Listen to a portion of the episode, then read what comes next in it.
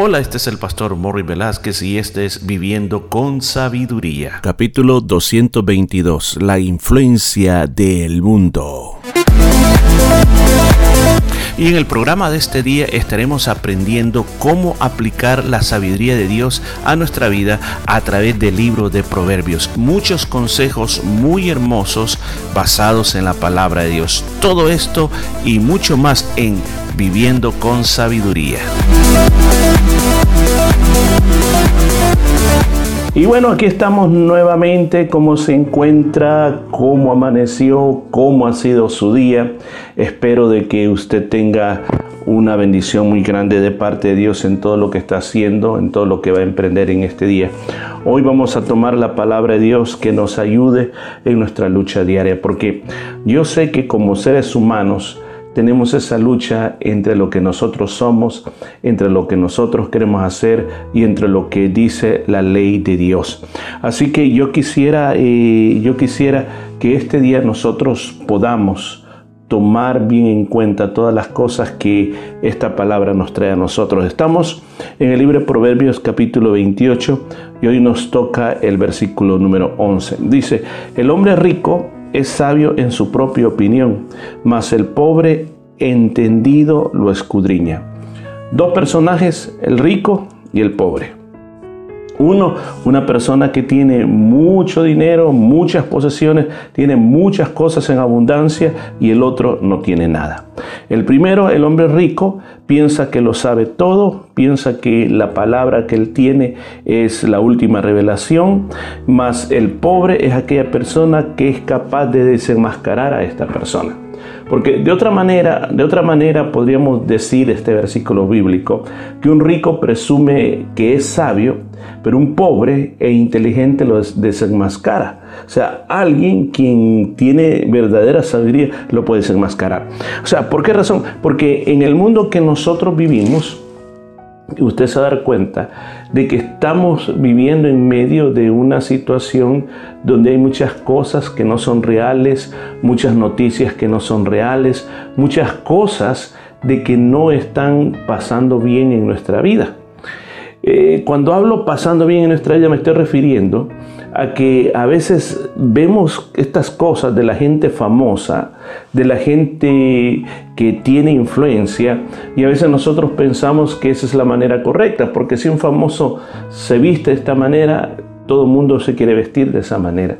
Si un famoso se corta el pelo de esa manera, todos eh, quieren cortarse el pelo de esa manera. Entonces, estos famosos lo que hacen es crear tendencias y también crear opiniones. Hay muchos casos, muchos casos que si un famoso tiene 50 millones de seguidores, lo que él dice influencia casi a 50 millones de personas. Eh, esta semana estaba viendo unas noticias de Israel y están hablando de un famoso rapero que comenzó a negar que el holocausto realmente había pasado, sino que como que era todo una mentira.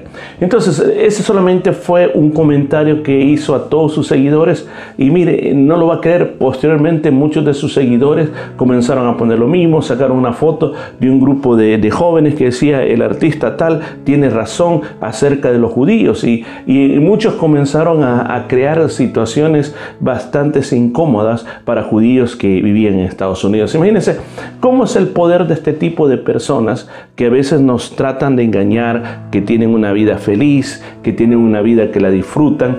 Y lo, lo terrible de esto es de que muchos jovencitos tratan de imitar esas vidas. Muchos jovencitos tratan de seguir esos estilos, su forma de, opinar acerca de la vida y como ya dije, su forma de vestir. Mire, y muchas veces, muchas veces, eh, con las imágenes que ellos presentan en las fotos, las imágenes que presentan en las películas, que son imágenes alteradas, o sea, que no son la verdadera figura de ellos, inmediatamente la juventud, o a veces hasta hay hombres y mujeres mayores tratan de imitar las mismas cosas, tratan de verse de la misma manera, tratan de seguir esos modelos cuando son modelos ficticios, cuando ni ellos mismos en la realidad pueden vivir eso. Yo recuerdo que hubo una... Una, agrupación que se llamaba Black Sabbath, ya sé, creo que en los 90, finales de los 80 y principios de los 90. Este grupo musical hizo una canción que se, llama, que se llamaba o se llama Yo amo la muerte. Y esta canción contribuyó al suicidio de muchos jóvenes.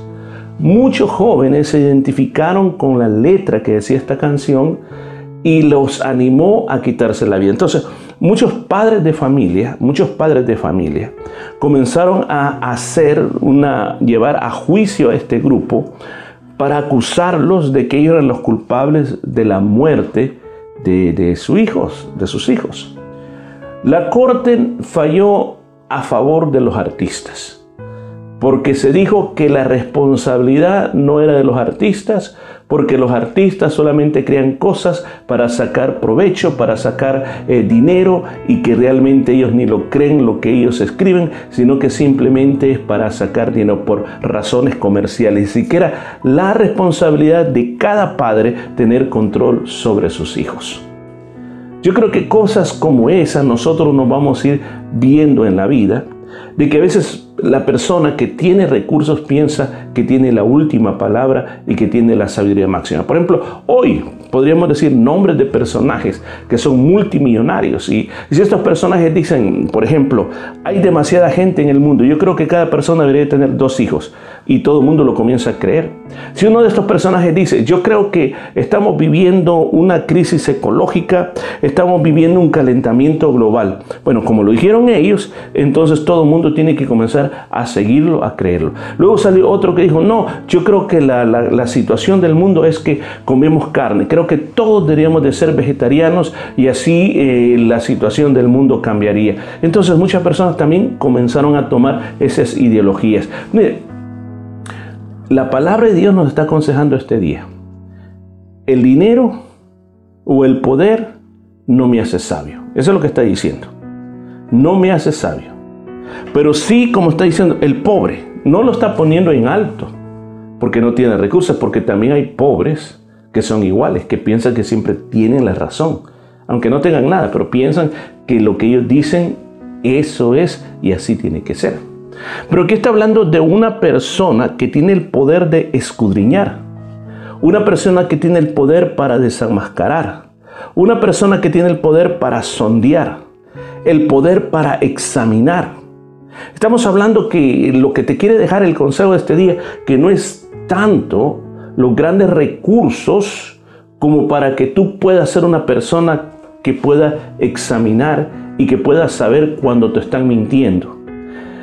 Vuelvo a repetir y, me voy a oír que ya bastantes veces lo dije. Lo que está pasando en el mundo es que a todos nos están poniendo los mismos lentes, nos están poniendo que veamos lo mismo y que creamos lo mismo.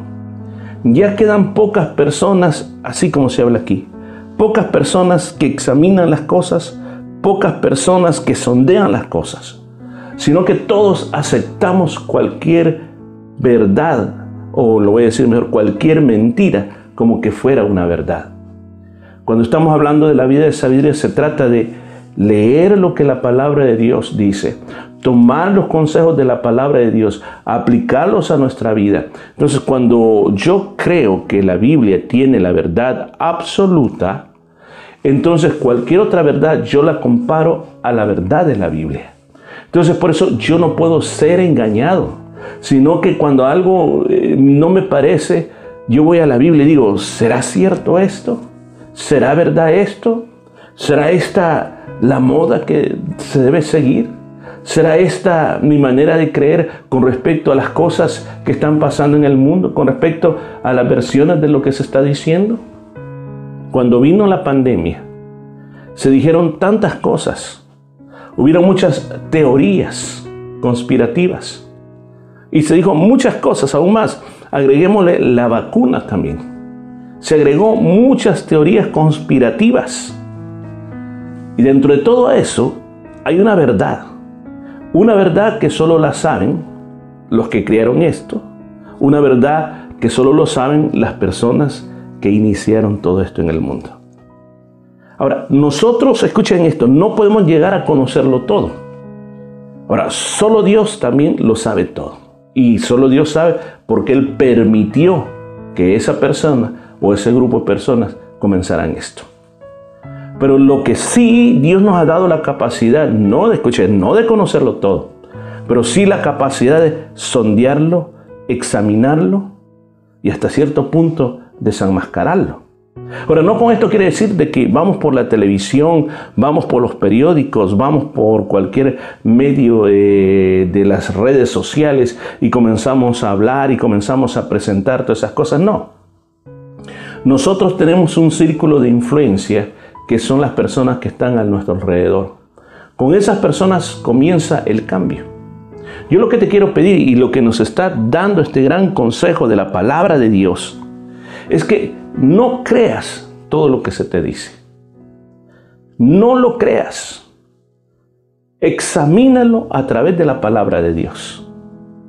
Si la misma Biblia dice que el mundo está tratando de jalarnos a su propia corriente, si eso la Biblia lo afirma, entonces yo me tengo que llenar de la sabiduría de Dios para no ser influenciado, influenciado por la corriente del mundo.